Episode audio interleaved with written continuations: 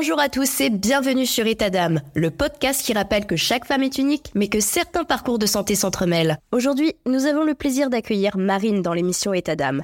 Marine est une femme exceptionnelle, neuropsychologue et docteur en psychologie originaire de Belgique. À 36 ans, elle jongle entre sa carrière enrichissante et sa vie de mère dévouée d'un fils de 4 ans et demi. En plus de sa pratique professionnelle, Marine est également une écrivaine passionnée. Ses ouvrages à destination des parents et des jeunes lecteurs apportent des perspectives uniques sur la parentalité et l'éducation. Elle est la fondatrice de Parentalité sans tabou, un magazine et un service de vulgarisation scientifique qui démystifie les enjeux parentaux. Marine a traversé des épreuves de santé physique qui auraient pu l'abattre, mais sa résilience l'a toujours poussée à aller de l'avant. De l'énigmatique maladie tropicale contractée à l'âge de 7 ans à la persévérance face à un kyste de Downwald qui a marqué 4 années de sa vie, elle a démontré une force incroyable. Mais ce n'est pas tout. Ses expériences, de la phobie scolaire à la dépression postpartum, sont des chapitres de son histoire qui ont forgé la femme inspirante qu'elle est aujourd'hui. Malgré ces obstacles, elle fait preuve d'une détermination admirable, ne se laissant jamais définir par les limitations physiques. Alors, installez-vous confortablement pour suivre une conversation enrichissante avec Marine, où elle partagera ses réflexions sur la santé, la parentalité et les forces qui l'animent, son histoire est une source d'inspiration pour tous ceux qui cherchent à surmonter les défis de la vie. Excellente écoute.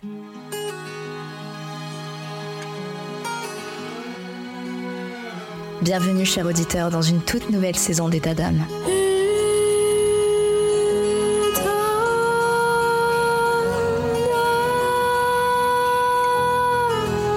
État d'âme vous fait vivre des moments forts avec des témoignages de femmes exceptionnelles et des conseils précieux de spécialistes de santé.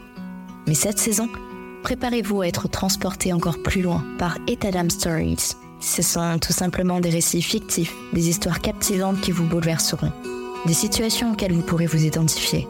Ces histoires, façonnées par ma plume, vous plongeront au cœur des défis, des victoires et des émotions de la vie quotidienne des femmes, avec derrière chaque histoire un message important. Je vous invite à écouter attentivement, à apprendre et à grandir avec chaque épisode.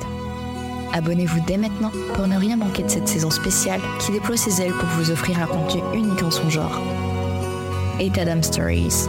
Chaque histoire est une leçon, chaque femme est une source d'inspiration. Restez à l'écoute, vous êtes sur Etadam.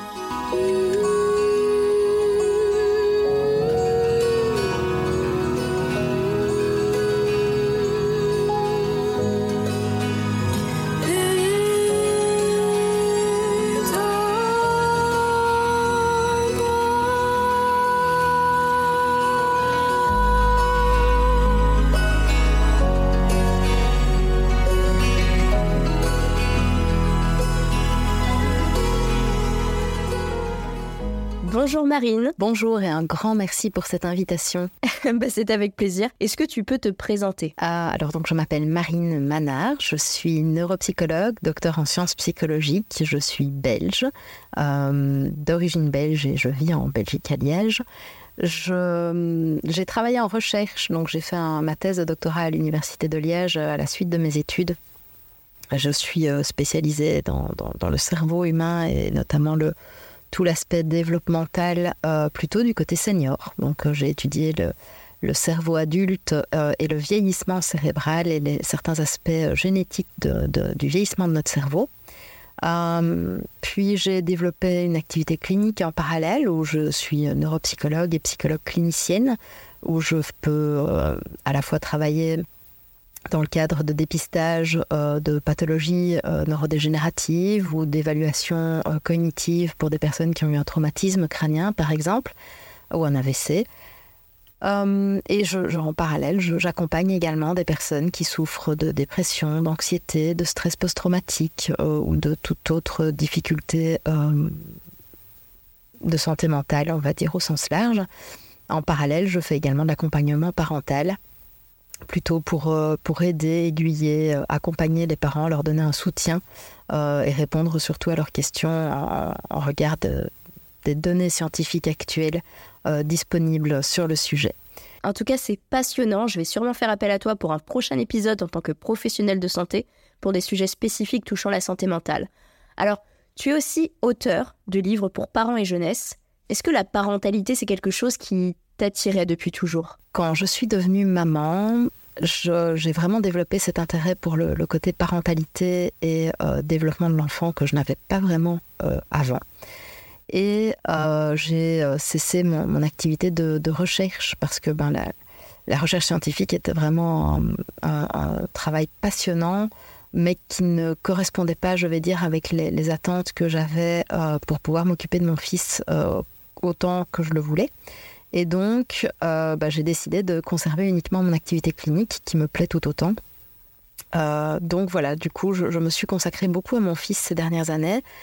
Et on ne se refait pas. Hein. Du coup, en parallèle, bah, j'ai commencé à, beaucoup écrire euh, sur les difficultés que j'ai rencontrées en tant que maman, sur voilà ma vision de l'éducation, ma vision du, du, parentage ou du maternage, comme on dit plus fréquemment. Et euh, j'ai eu besoin de me renseigner, besoin de compulser un peu la littérature scientifique sur le sujet. Et donc, ça a donné lieu euh, à, des livres qui seront normalement prochainement édités. Je ne peux pas en dire plus pour le moment. Euh, et aussi à beaucoup de livres jeunesse qui sont en cours d'édition. Il y en a certains qui sont déjà édités, d'autres qui, qui sont écrits et qui attendent d'être édités et illustrés. Mais, euh, mais voilà, j'ai un enfant qui adore les histoires et donc euh, on a décidé d'en mettre certaines sur papier pour les, les, partager autour de nous et les proposer euh, au plus grand nombre. en tout cas, tu nous fais un sacré teaser là. Maintenant, on va attendre avec impatience pour découvrir ce qui arrive prochainement. Moi, je trouve que c'est vraiment génial d'avoir pu faire ça avec ton fils, de mettre à l'écrit des histoires. Donc, tu as fondé Parentalité sans tabou, qui est, comme je le disais, un magazine et service de vulgarisation scientifique est-ce que c'est la naissance de ton fils qui a déclenché cette envie de créer ce magazine? Est-ce que tu peux nous en dire un petit peu plus? Alors effectivement, Parentalité sans tabou est un projet qui est né euh, suite à ma naissance en tant que mère, on peut dire ça comme ça. Donc en fait, comme beaucoup de mamans, j'ai été confrontée à plein de difficultés, hein, euh, déjà à partir de la grossesse, mais, euh, mais, mais au-delà, à l'accouchement, ensuite au retour à la maison, plein de questionnements, plein de, conseils, de, d'avis contradictoires de professionnels qui venaient se contredire les uns les autres, moi qui étais totalement perdue, qui me laissait porter, ce qui n'est pas du tout dans mon, dans mon caractère de base. Ça, c'est un effet que la grossesse a eu qui était assez étonnant, c'est que ça m'a rendu extrêmement euh, zen et, confiante, on va dire. Je, m'en remettais beaucoup à ce qu'on me disait.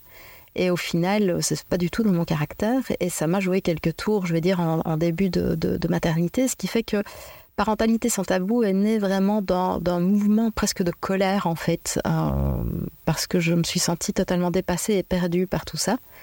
Euh, je m'étais perdue moi-même, en fait, en, me laissant voguer comme ça entre les différents conseils des professionnels. Et donc, euh, ben, un soir, je me suis, j'ai dit stop, en fait. J'ai juste dit stop. Euh, je me suis dit que j'avais les, les, les, cartes et les outils et les compétences en main pour pouvoir aller chercher moi-même, en fait, l'information euh, de savoir pourquoi mon enfant dormait pas, pourquoi j'avais des difficultés d'allaitement, pourquoi ci ou pourquoi ça.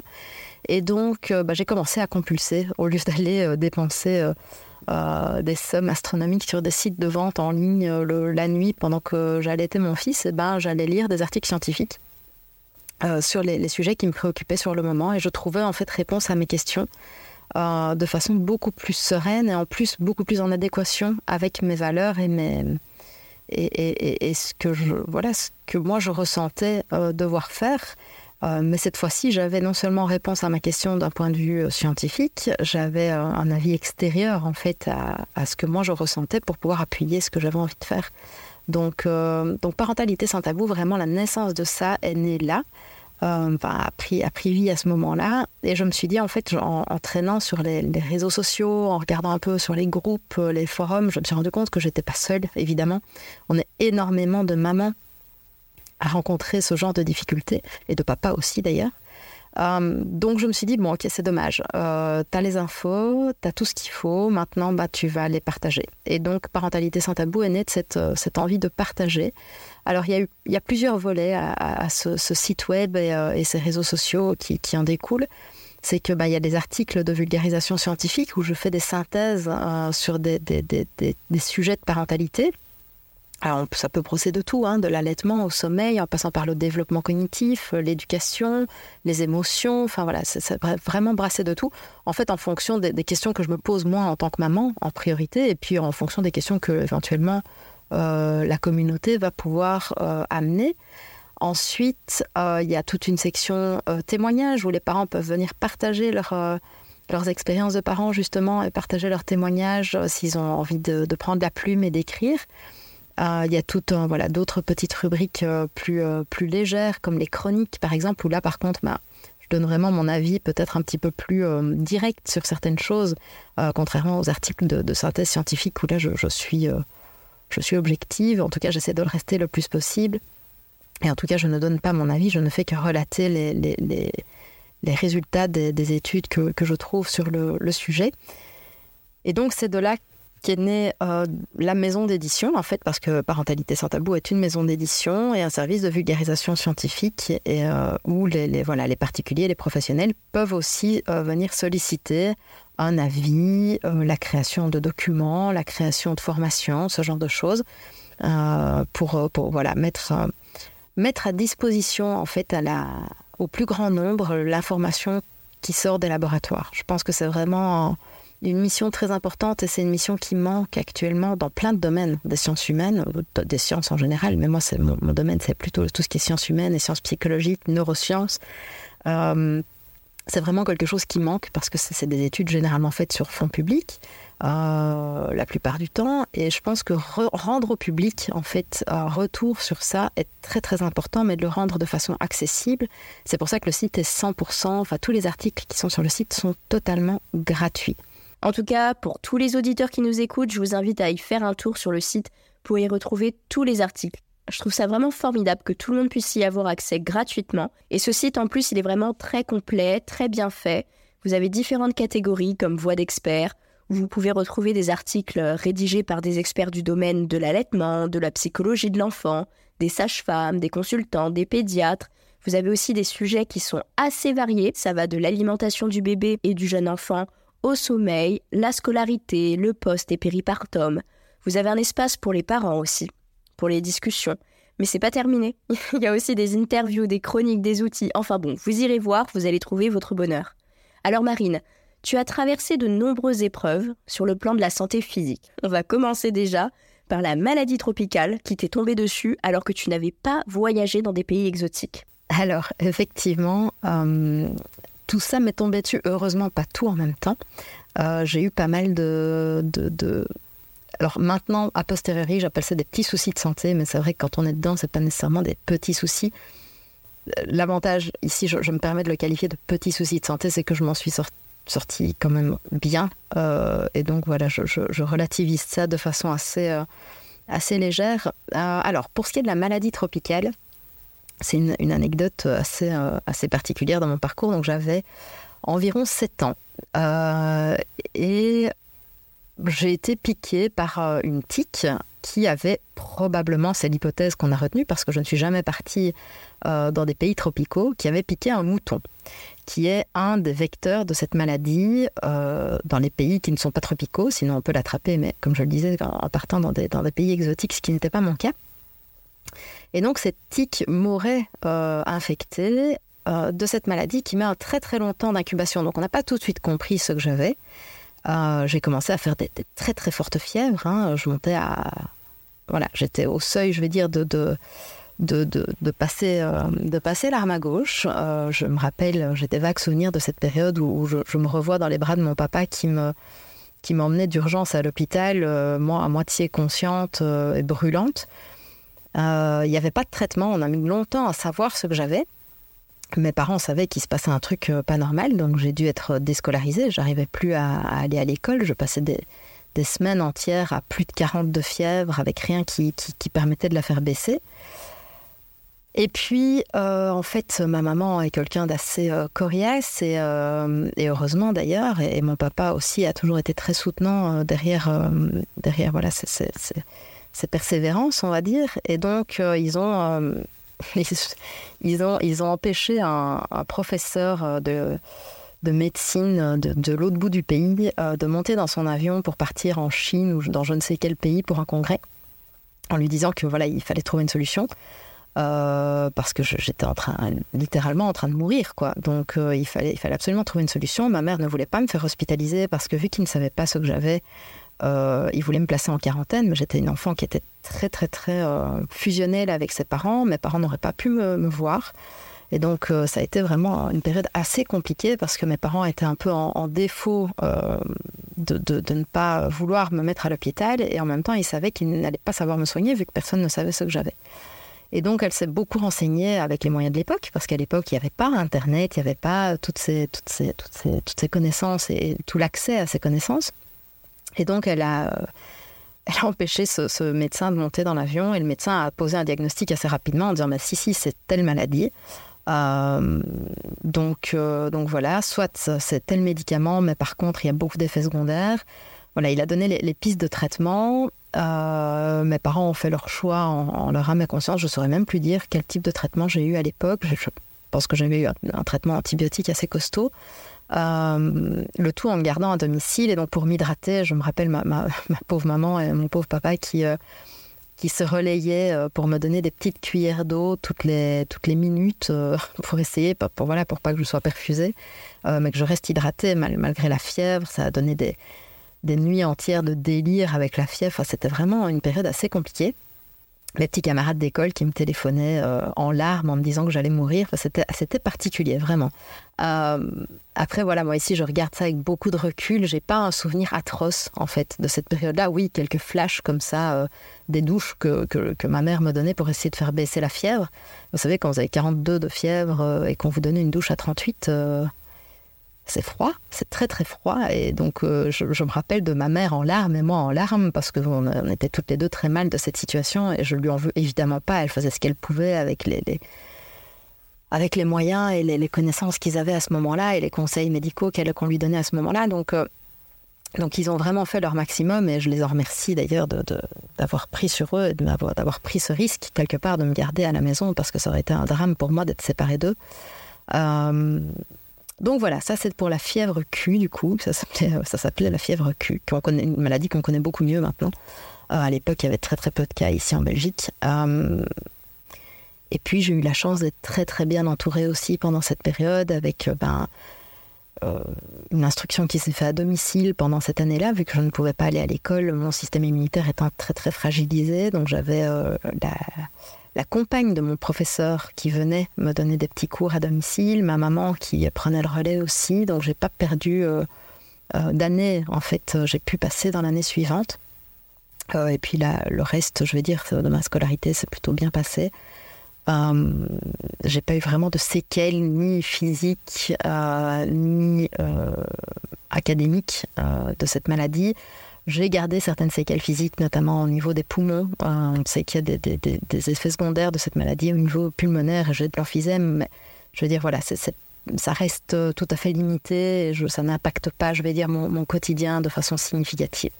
En tout cas, ça a vraiment pas dû être facile pour toi, ni pour tes parents d'ailleurs, bah, de voir leur fille comme ça, euh, surtout à 7 ans, c'est quand même assez jeune.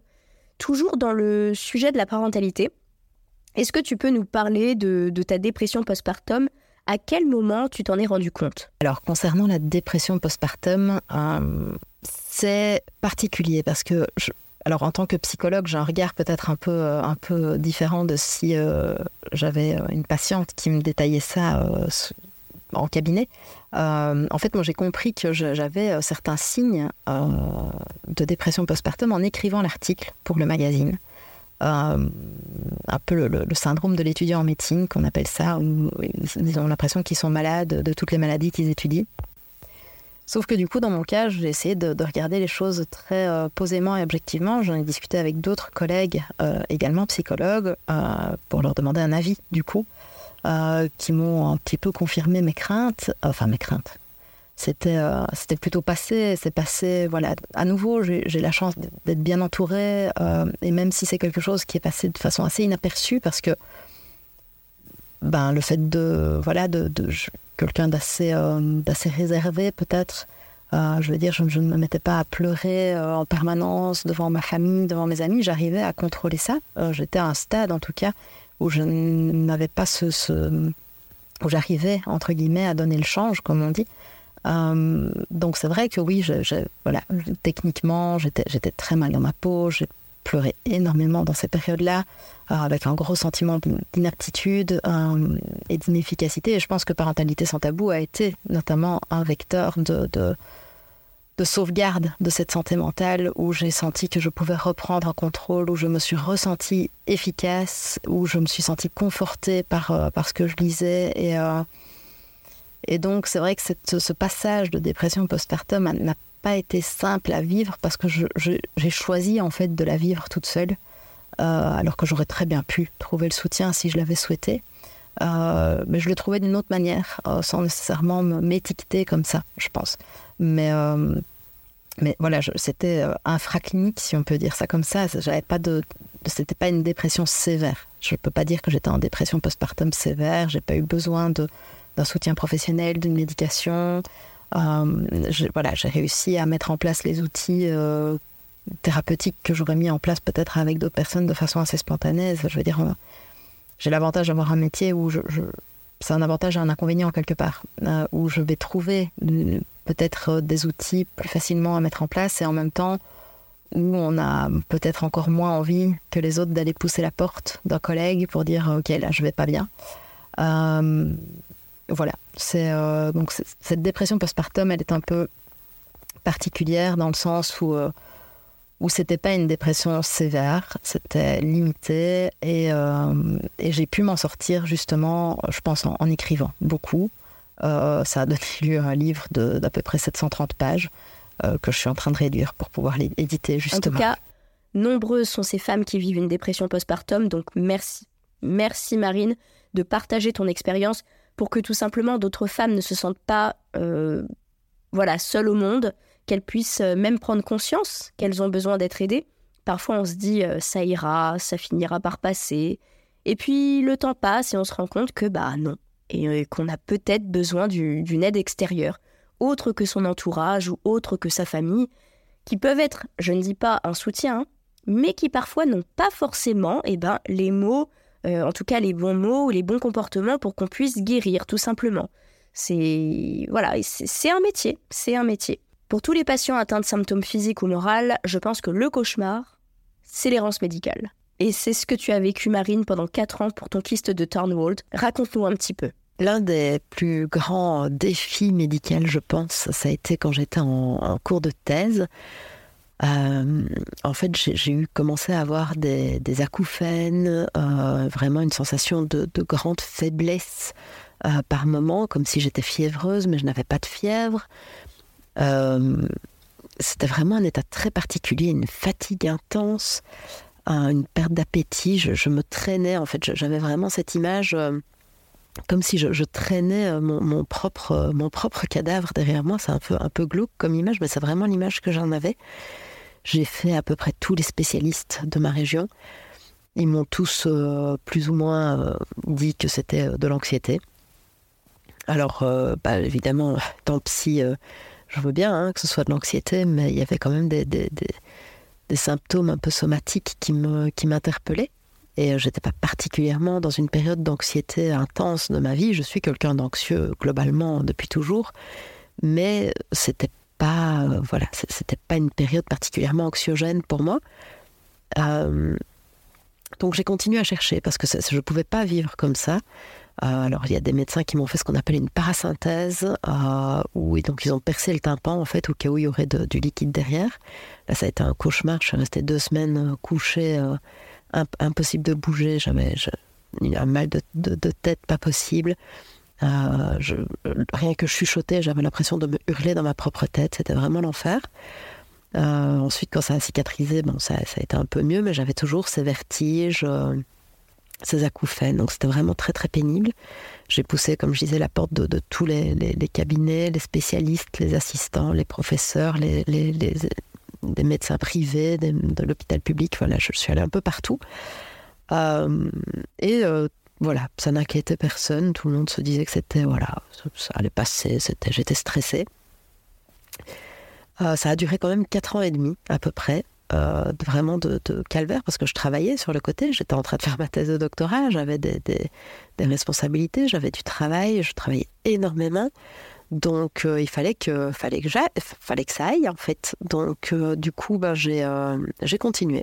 et je suis tombée sur une, une, ORL vraiment incroyable qui m'a fait euh, les mêmes examens que tout le monde et qui m'a dit écoute, t'as un kyste dans l'arrière, euh, c'est sur le cavum en fait, donc la paroi qui sépare en fait le, la sphère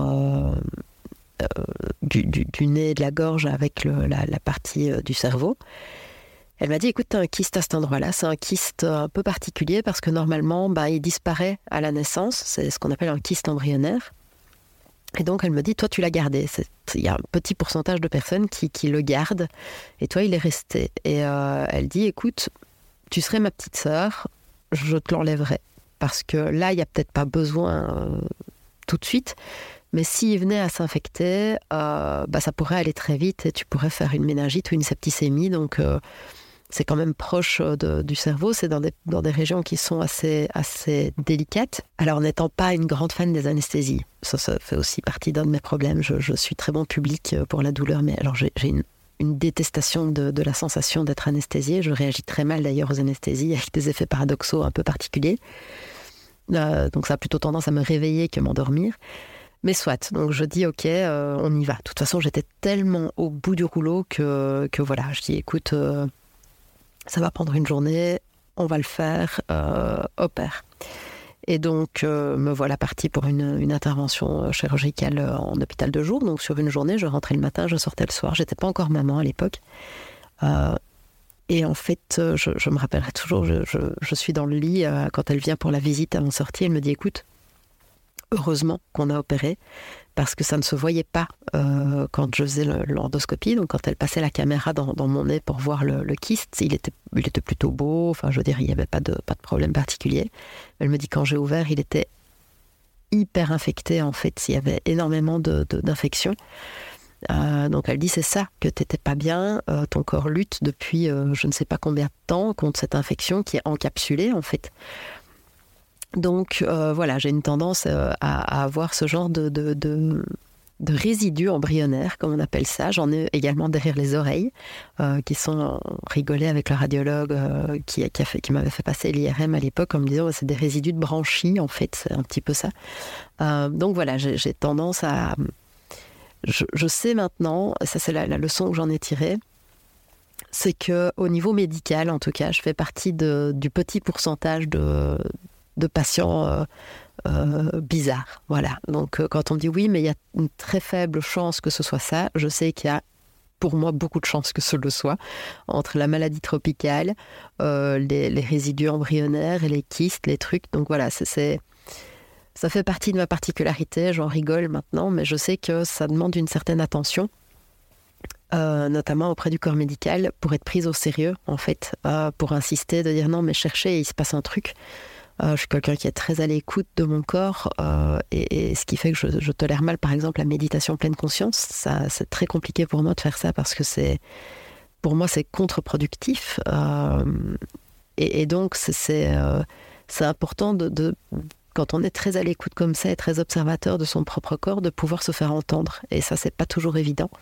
Donc, s'il y a des auditeurs ou des auditrices qui sont dans la même situation, qui sont en errance médicale et qui cherchent ne perdez pas espoir. Parfois, vous tombez sur un, praticien euh, qui est à l'écoute et qui vous comprend et qui se dit on va tenter ça. Euh, et au final, bah, là, pour le coup, ça m'a peut-être euh, sauvé la vie sans qu'on le sache. En tout cas, ça a sauvé ma, qualité de vie, ça c'est une certitude. C'est très très difficile hein, quand on a en plus cette impression de devenir fou ou folle. On sait qu'on a quelque chose, mais personne n'arrive à savoir quoi. Euh, certains spécialistes carrément bon, bah, ne nous prennent pas forcément au sérieux, d'autres ne vont même pas chercher à, en savoir un peu plus. Donc j'ai envie de dire aux, auditeurs qui nous écoutent, n'abandonnez pas. Surtout si bah, ça impacte votre quotidien, il faut continuer de chercher. Je sais que c'est difficile, euh, je sais que ça peut prendre du temps parfois, mais il faut continuer de chercher. Vous finirez par tomber sur un professionnel de santé qui vous écoutera et qui fera les examens nécessaires pour en savoir un petit peu plus, qui va vous prendre au sérieux. Alors Marine, euh, concernant ton diabète gestationnel, quel a été ton quotidien? Ouh là là, le diabète gestationnel. Gros, gros dossier ici dans le cadre de ma grossesse. Alors, il faut savoir que euh, j'étais une très, très grosse fumeuse. Vous allez me dire pourquoi est-ce que je raconte ça, mais ça a un lien. J'étais une très, très grosse fumeuse. Avant de tomber enceinte, j'ai souhaité arrêter. Donc, j'ai arrêté de fumer. J'ai pris quelques kilos, une petite dizaine, avant de tomber enceinte. Quand je suis tombée enceinte, à chaque rendez-vous, à chaque consultation, j'avais droit à des critiques sur ma prise de poids. Euh, qui ont donné lieu, évidemment, mais comme toutes les femmes enceintes, minces ou, moins minces, à euh, ce fameux test de diabète gestationnel. Euh, test que j'ai extrêmement mal vécu, pour le coup, parce que je suis assez bon public des procédures médicales, sauf quand il y a un cathéter et ce genre de choses. Donc là, avec les, les cathéters, le nettoyage du cathéter toutes les heures, c'était l'enfer pour moi. Vraiment, ça, ça crée beaucoup d'angoisse. et le verdict tombe, j'ai un diabète gestationnel et je me retrouve en face d'une diététicienne euh, du service d'endocrinologie de, euh, de l'hôpital, de la maternité où je vais accoucher, qui me fait un sermon abominable pendant presque une heure en m'expliquant des choses.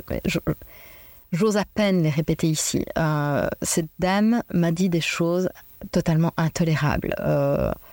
Euh, comme quoi, ben, euh, alors ce ne sont pas mes mots, je précise, ce sont les siens, euh, qu'en Afrique, même en cas de famine, elles arrivent à donner naissance à des enfants en bonne santé, qu'il faut que j'arrête de me goinfrer comme ça, enfin des trucs mais abominables. surtout que je ne me goinfrerai pas, je précise, mais bon, je me serais même goinfrée, ça ne se dit pas de toute façon. Donc voilà, je, prends sur moi pendant une heure parce que je, me dis si j'ouvre la bouche, ça, on, va, ça va pas aller. Donc j'essaie de prendre sur moi, mais je vis très très mal cet entretien. Je vais ensuite dans le cabinet de la, spécialiste, donc l'endocrinologue, qui elle du coup me rassure, me dit non non mais attendez, euh, votre poids n'est pas si énorme que ça, euh, et en plus de toute façon euh, il y en a qui font 60 kilos toutes mouillées et qui sont aussi en diabète gestationnel, ça n'a strictement rien à voir. Donc elle me donne des conseils un peu plus sensé et un peu plus raisonnable euh, que la diététicienne que j'avais vue une heure avant. Et donc me voilà reparti avec un suivi de contrôle pour le diabète. Et donc je me pique le doigt euh, à chaque repas, à jeun, avant de dormir. Enfin, je me pique tout le temps. C'est suivi en, direct par l'hôpital qui reçoit les résultats.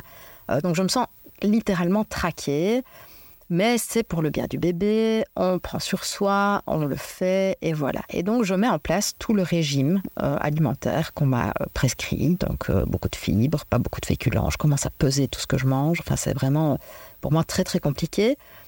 Je le fais.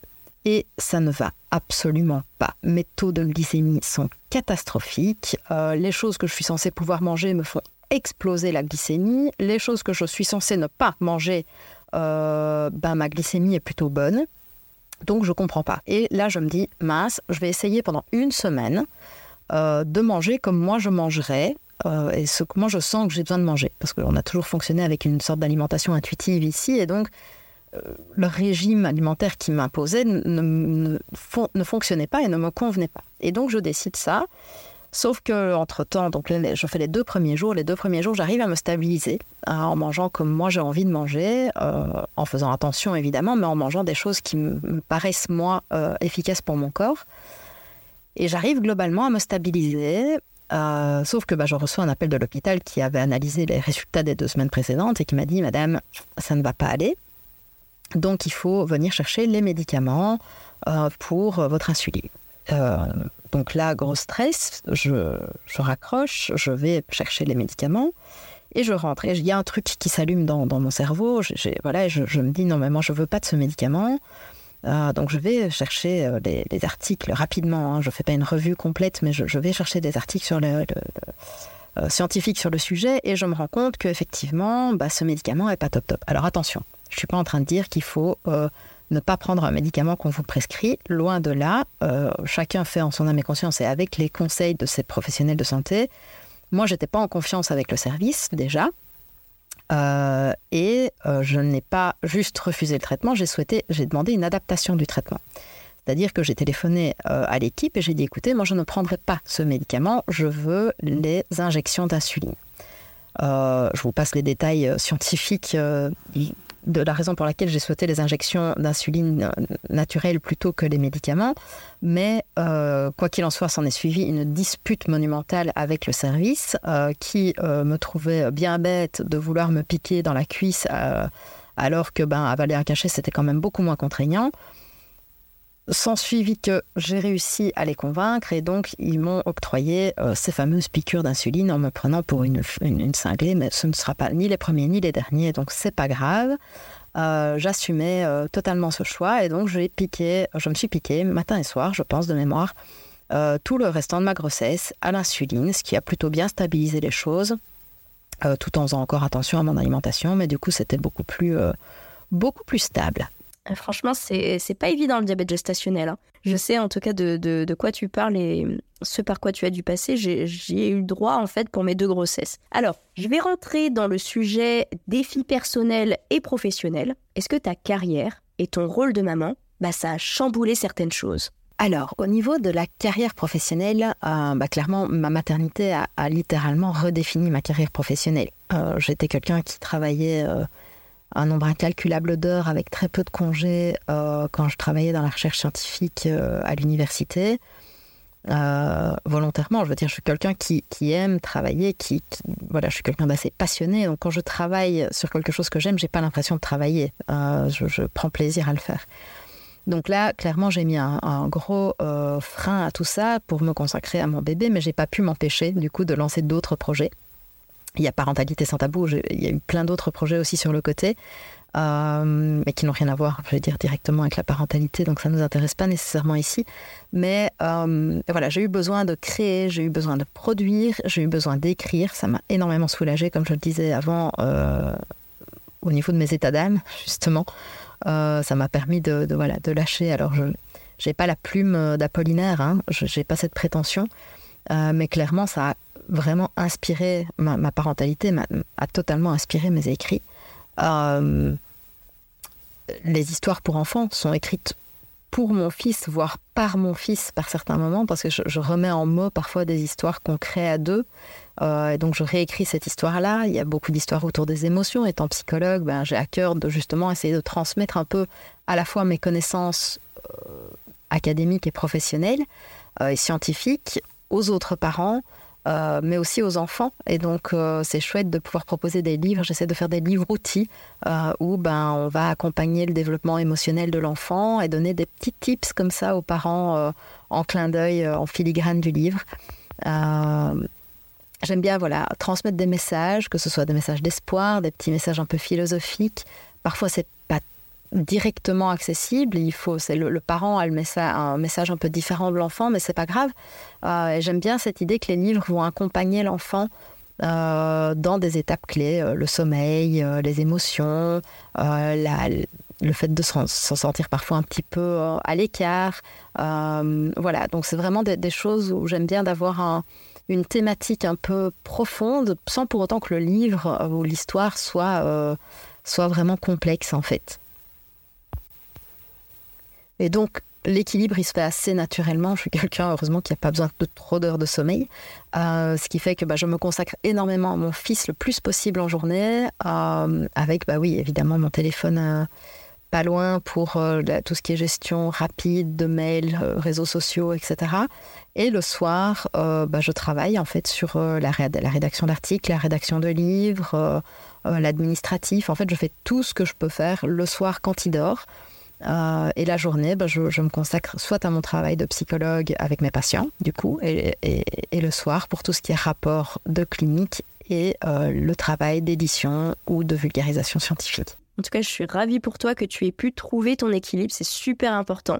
En tout cas, pour les auditeurs qui nous écoutent, je pense qu'ils sont en train de se demander comment tu as surmonté tous les moments difficiles sur le plan de la santé physique et mentale. En tout cas, moi, je me le demande. Alors j'ai une chance, je pense, c'est que je suis quelqu'un de profondément optimiste. Euh, mon plus grand ennemi, quelque part, étant moi-même. Euh, quand j'ai un, décalage entre mes comportements et mes valeurs, euh, là, ça peut vraiment me mettre dedans. Par contre, quand j'arrive à me sentir bien en phase avec moi-même, que je me sens alignée, j'ai pas de souci, je vais dire, je, voilà, je peux, euh, je, peux dépasser euh, les, douleurs, je peux dépasser la maladie, je peux enfin voilà, je, j'arrive assez bien à encaisser les, chocs en général. J'ai une bonne tolérance à la douleur. Euh, selon mes médecins, hein, c'est pas, pas moi qui le dis, mais globalement, j'ai voilà, j'ai un bon seuil de tolérance à la douleur, ce qui fait que j'arrive à fonctionner euh, malgré des douleurs qui pourraient peut-être, pour certaines personnes, être beaucoup plus handicapantes ou paralysantes. Euh, et ça, une, personne n'est pas l'autre, il n'y a rien à faire. Euh, évidemment, sans aucun jugement ici, j'accompagne d'ailleurs des personnes qui ont des, douleurs chroniques et donc clairement, pour la même, la même pathologie, le même type de douleur, il y a des personnes qui vont être clouées dans leur fauteuil, d'autres qui vont arriver à aller faire du sport. C'est très variable. Disons, quand j'essaie de mettre mes objectifs de façon progressive, euh, je sais que me rajouter à ma, charge mentale actuelle, par exemple d'aller euh, prendre soin de moi chez l'esthéticienne ou faire du sport, clairement ça va me mettre dedans. Je ne vais pas y arriver parce que ça ne fait pas partie de ma liste de priorités. Euh, ce qui pourrait très bien être sur la liste de priorités de quelqu'un d'autre, c'est OK. Ce que je veux dire par là, c'est que j'essaye d'organiser mes priorités en fonction de ce qui est important pour moi. Euh, j'essaye de pas me mettre d'injonctions euh, qui sont pas nécessaires. Par exemple, le coup du euh, bah, vraiment, prends du temps pour toi, toute seule, sans ton gosse, etc. Ben, si c'est un souhait profond de la personne de prendre du temps seule pour soi, pour aller dans un hôtel deux jours, lire, lire, des bouquins et aller au hammam, ben go, si c'est possible de le faire. Moi, c'est clairement pas un souhait, ce serait un déchirement de le faire. Donc, j'essaie de ne pas me mettre des difficultés euh, qui sont pas nécessaires. Voilà, je suis quelqu'un d'assez simple. Euh, bon, voilà, un, café, un plaid, mon ordi euh, et mon canapé, c'est la meilleure soirée du monde. et donc, voilà, du coup, je, je suis, j'ai pas des attentes excessives, j'ai pas des attentes élevées. et donc, j'essaye comme ça de concilier entre bah, mes, souhaits, ce qui, ce, ce qui, moi, fait que je me sens bien, euh, les besoins de ma famille euh, et les impératifs de la vie. Quoi. Franchement, j'aime beaucoup ta façon de penser. Focus sur ce qui nous fait du bien. Ça, je vais le garder en tête, ça. Mais globalement, quand on accompagne des gens, mon travail, c'est surtout avec des personnes âgées et des adultes, mais principalement, en tout cas, de base, ce sont des personnes âgées, parfois en fin de vie aussi. Euh, quand on voit nos, voilà, nos parents, nos grands-parents, euh, notre entourage qui sont atteints parfois de, pathologies beaucoup plus lourdes que ce que moi j'ai pu euh, rencontrer. Le fait, moi, d'avoir failli mourir petite euh, et de me dire, ben voilà, j'aurais pu ne pas survivre à cette maladie tropicale et, et ne pas vivre tout ce que j'ai vécu. Bah, quand on y réfléchit, évidemment, ça donne un peu le vertige. On se dit toujours qu'on est en sursis quelque part et que. Alors, il y a deux options. Hein. Soit on se dit, oh là là, la vie, c'est atroce. De toute façon, on va tous mourir et, euh, et ça sert à rien. Ça, c'est l'option A, mais c'est pas l'option que j'ai choisie, clairement. Euh, l'option B, c'est de se dire, ben voilà, même être juste devant son ordinateur à écrire un article, parce que t'aimes écrire avec un café, sous ton plaid, avec ton chat, ton, ton compagnon, ton fils dans son lit, mais c'est le bonheur. Voilà, j'essaie de regarder ce que j'ai, ce que moi j'apprécie dans ma vie, et de me dire, ben ça, c'est exactement ça que je veux maintenant et c'est là que je dois être. Euh, voilà, ça arrivé à poser le regard sur ce qui est, sur ce qui nous fait du bien en fait. Et euh, c'est beaucoup entraîné ce qu'on appelle en, psychologie la réévaluation cognitive. C'est-à-dire que ben, d'une situation qui va provoquer des émotions extrêmement difficiles ou extrêmement désagréables, ça va être d'essayer de réévaluer cette situation pour transformer l'émotion qu'elle nous procure en quelque chose de plus positif. Euh, ça fonctionne avec tout, hein, même avec les enfants d'ailleurs, c'est vraiment une compétence à entraîner parce que ça nous permet justement de pouvoir transformer notre vision des choses, prendre une, autre perspective en fait. Est-ce que tu peux nous expliquer en quoi consiste euh, l'hyperlaxité et le syndrome des lèvres dans l'os Ça affecte comment le, quotidien? Alors, euh, le syndrome des lèvres dans l'os, c'est un ensemble de pathologies héréditaires qui vont principalement affecter les tissus euh, qu'on appelle les tissus conjonctifs, et donc c'est surtout la peau, les articulations, les vaisseaux sanguins. Euh, en ce qui me concerne, je n'ai pas le diagnostic posé des lèvres dans l'os pour la simple et bonne raison que je n'ai pas euh, fait l'ensemble des examens qui permettent de le poser. Certains des médecins qui me suivent suspectent très fortement cette pathologie. J'ai pas poussé plus loin dans le sens où, bah, par faute de temps déjà, j'ai d'autres priorités médicales à mettre en place avant ça, parce que tout simplement, il n'y a pas de, traitement, euh, il n'y a pas de, choses qu'on va, que je vais pouvoir faire pour, euh, pour soigner ça si c'était vraiment un, syndrome d'air dans l'os. Donc, je veux dire, c'est juste une étiquette à poser un jour peut-être ou peut-être jamais. Euh, dans mon cas, en tout cas, ce qui est certain, c'est que j'ai un problème d'hyperlaxité. C'est-à-dire que mes articulations ont tendance à être beaucoup plus mobiles que les articulations des autres. J'ai trop de souplesse en fait. Alors étonnamment, je ne fais pas le grand écart, mais par contre, ça veut dire que je peux prendre des positions qui sont un peu un peu particulière, qui, paraîtrait un peu contre-naturelle quelque part. Vous savez, les, gens qui ont les, les, les, bras euh, qui se tordent dans un sens qui n'est pas tout à fait normal ou qui arrivent à, toucher leur avant-bras avec leur pouce, euh, ce genre de choses. Donc ici, chaque, euh, chaque type d'hyperlaxité va concerner les membres supérieurs, les, je veux dire, les articulations vont pouvoir varier d'une personne à l'autre. Mais alors le problème de ça, alors on se dit ah c'est chouette, c'est marrant, elle peut faire des trucs bizarres avec ses, bras, mettre ses bras dans un sens un peu un, peu incohérent. C'est oui c'est comique, voilà, je peux faire des nœuds avec mes, bras, ça fait ça fait rire les, les enfants, mais le truc c'est que ça provoque certaines difficultés au quotidien dans le sens où ben je suis évidemment beaucoup plus sujette aux entorses. Je me mets par exemple dans des positions euh, où je sens pas que c'est pas une position qui est normale en fait. Mon, pied va être complètement dans, un axe qui n'est pas du tout naturel et, normal, ce qui fait que du coup je vais pas le sentir tout de suite. Et après je vais avoir mal pendant une semaine parce que j'aurais forcé en fait sur, sur l'articulation. Euh, donc ça, va créer au quotidien certaines douleurs. Moi ici par, exemple j'ai principalement des douleurs au niveau du poignet euh, droit. En plus c'est pas drôle sinon si c'est le poignet avec la main avec laquelle on n'écrit pas. Euh, et donc, bah, ça arrive régulièrement que je passe quelques semaines avec un bandage autour du poignet juste pour soutenir en fait le poignet parce que je sens qu'il y a une fragilité. Et je préfère mettre un bandage deux semaines pour être sûr de ne pas faire une grosse entorse ou une luxation euh, que de devoir porter un, voilà, un plâtre ou que sais-je pendant plusieurs semaines du coup après.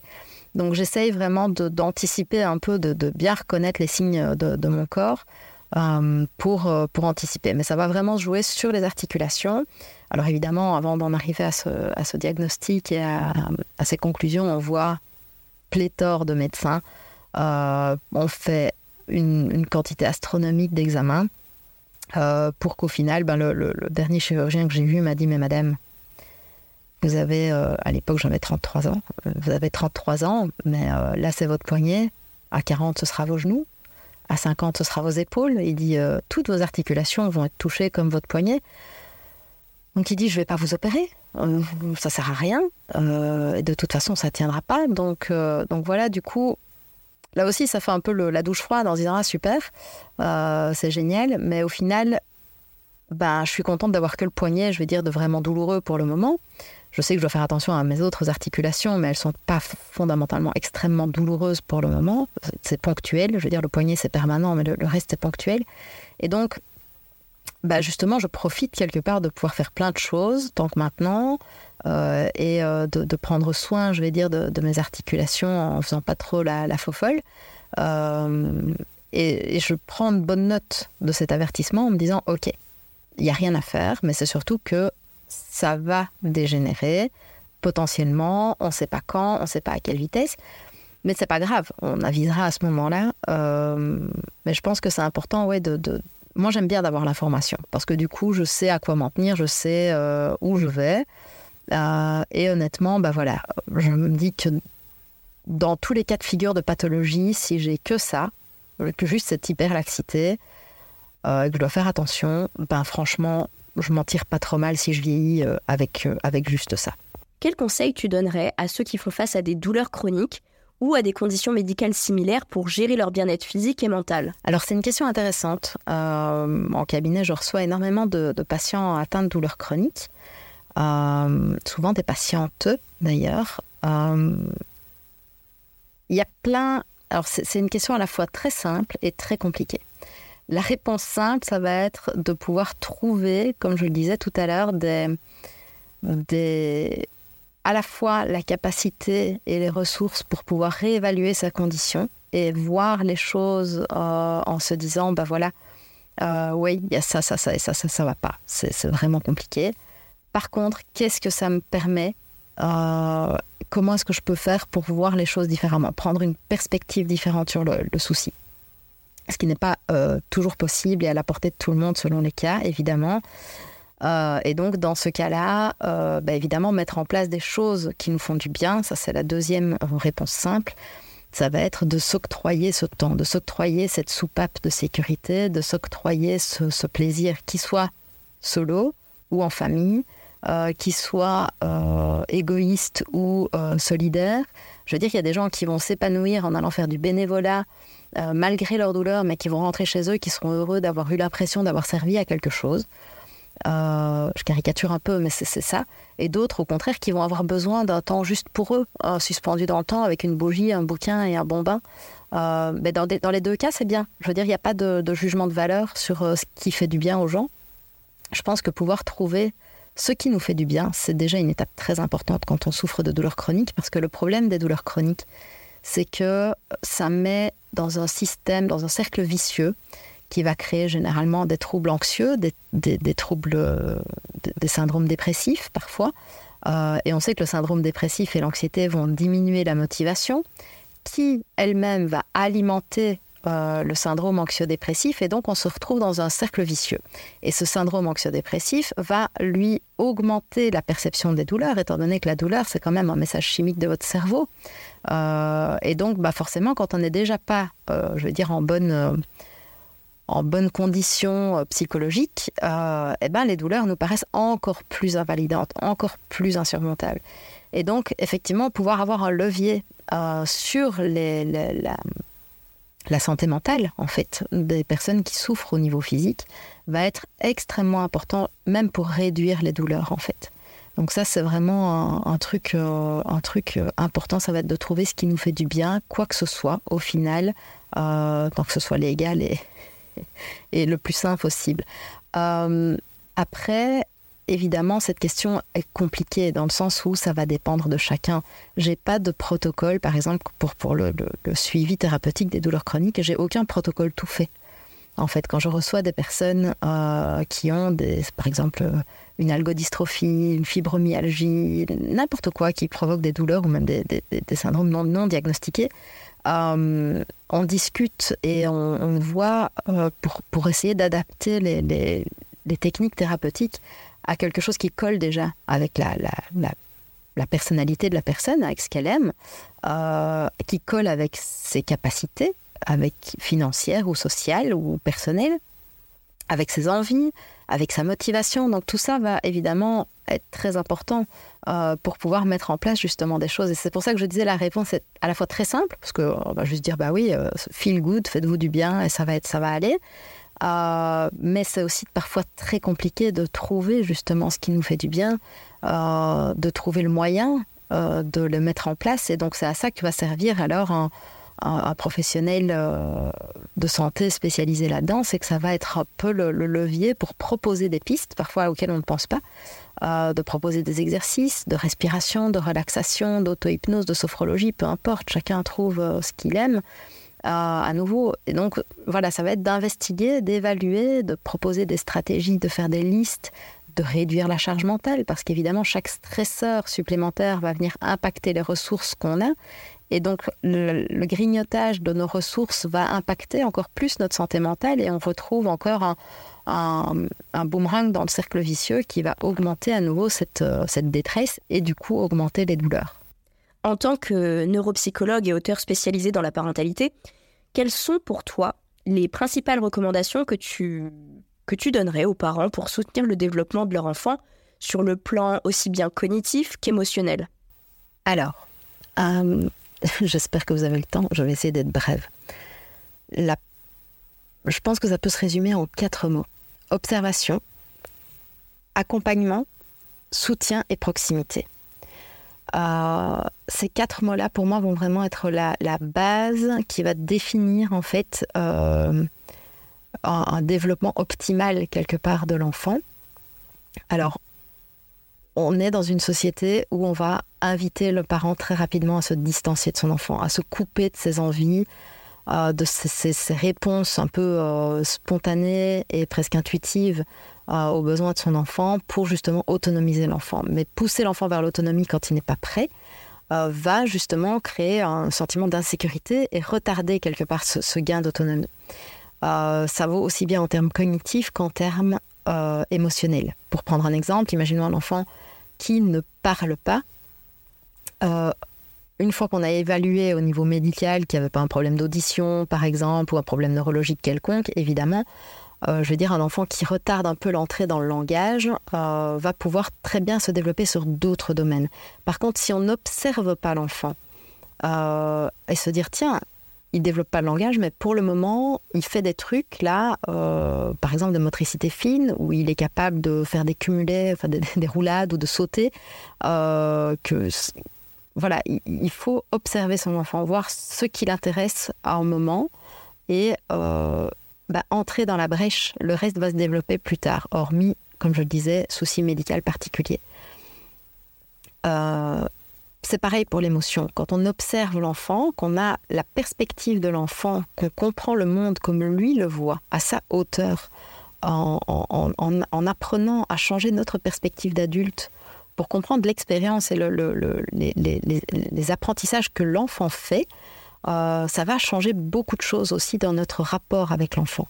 On va comprendre que l'enfant n'est pas dans un, mécanisme de défiance euh, de nous, de nos règles, de notre autorité, va vraiment être important pour lui de lui permettre un développement serein euh, et donc l'accompagner à comprendre toutes ces règles de vie, à comprendre euh, ces, compromis sociaux. Euh, il faut se dire qu'un enfant, dans les premières années de vie, apprend tellement de choses en même temps euh, que nous, adultes, on, ne fait plus ça. On n'apprend plus autant de choses, en fait. L'enfant doit développer un, ensemble d'acquis assez phénoménal au cours de ses premières années de vie. Donc, vraiment, garder cet objectif de proximité, de toujours se dire, OK, comment est-ce que je peux recréer de la proximité avec mon enfant pour comprendre son monde et l'aider à comprendre le mien. Euh, donc l'un n'empêche pas l'autre en fait. C'est pas une balance. J'aime.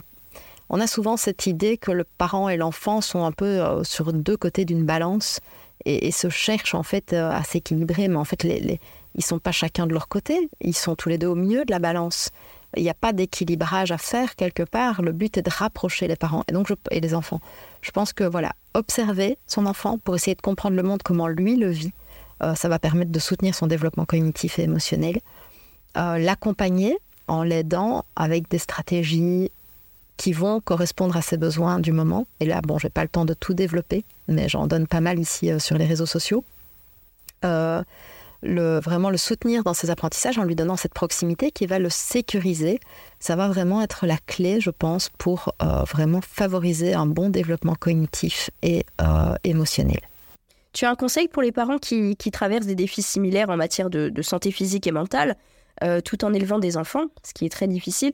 Euh, est-ce que tu as un conseil vraiment pour histoire de, redonner un petit peu de la force euh, aux, parents qui, écoutent? Le truc pour moi, alors ça n'engage que moi, c'est pas un avis de professionnel entre guillemets dans le sens où je ne suis pas spécialiste des enfants, j'accompagne les adultes. Mais les adultes, en tout cas, que j'ai en, accompagnement, je les incite vraiment à expliquer à leur enfant, même les tout petits, en fait, avec des termes simples, sans être anxiogène non plus. Euh, mais je pense que, quoi qu'il arrive, un enfant va euh, se rendre compte que le parent est pas bien, que le parent a mal, que le parent est fatigué, qu'il doit dormir beaucoup, par exemple, ce genre de choses. Ou qu'il est plus irritable, tout simplement. Quand on a mal, on est plus irritable, c'est tout à fait naturel. Mais du coup, on est moins patient, on n'a juste pas envie, et voilà.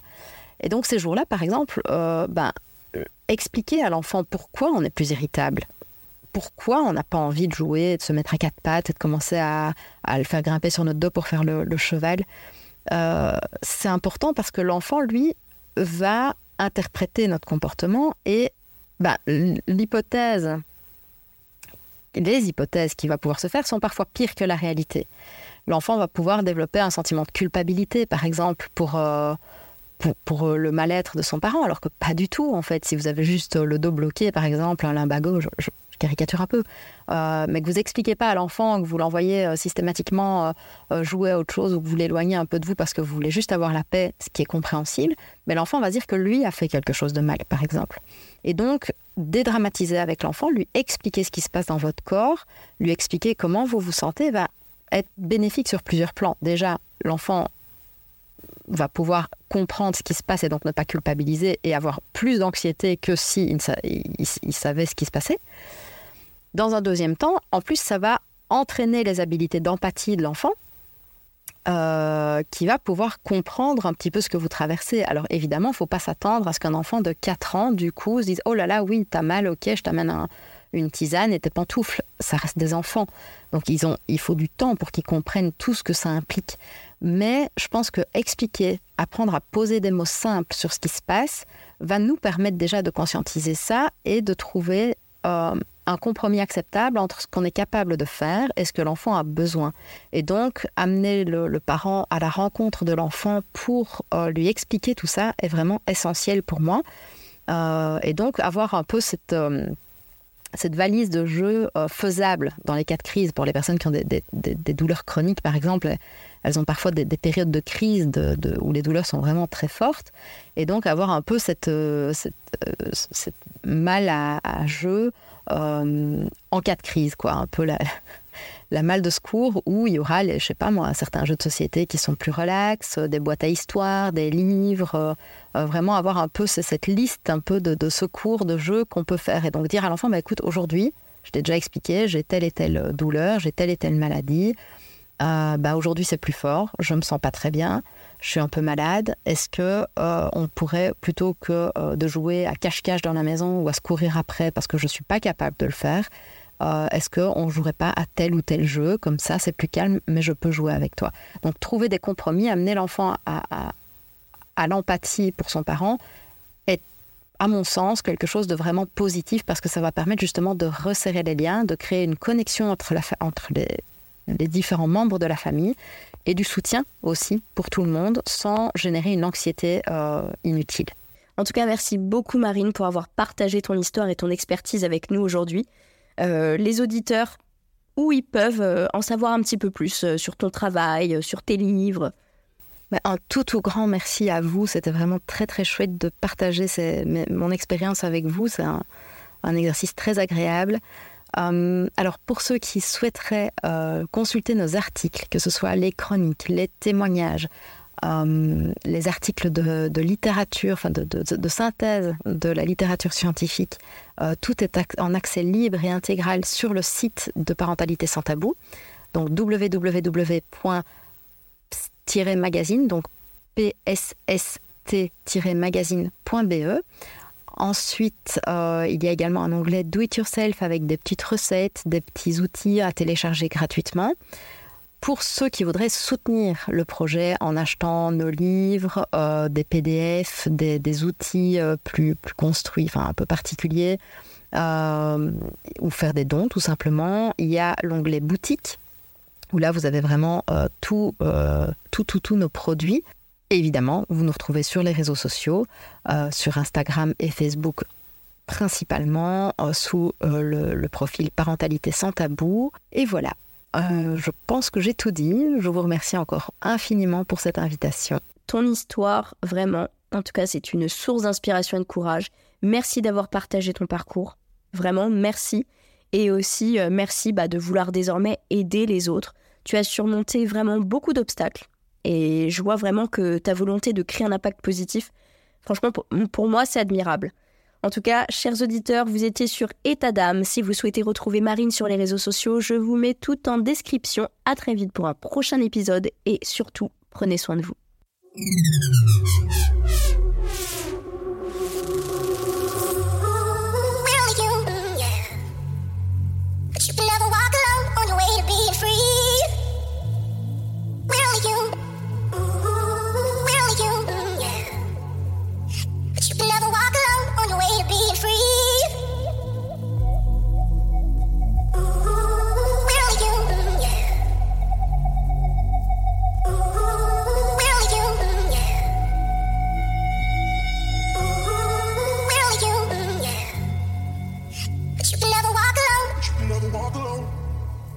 on the way to being free.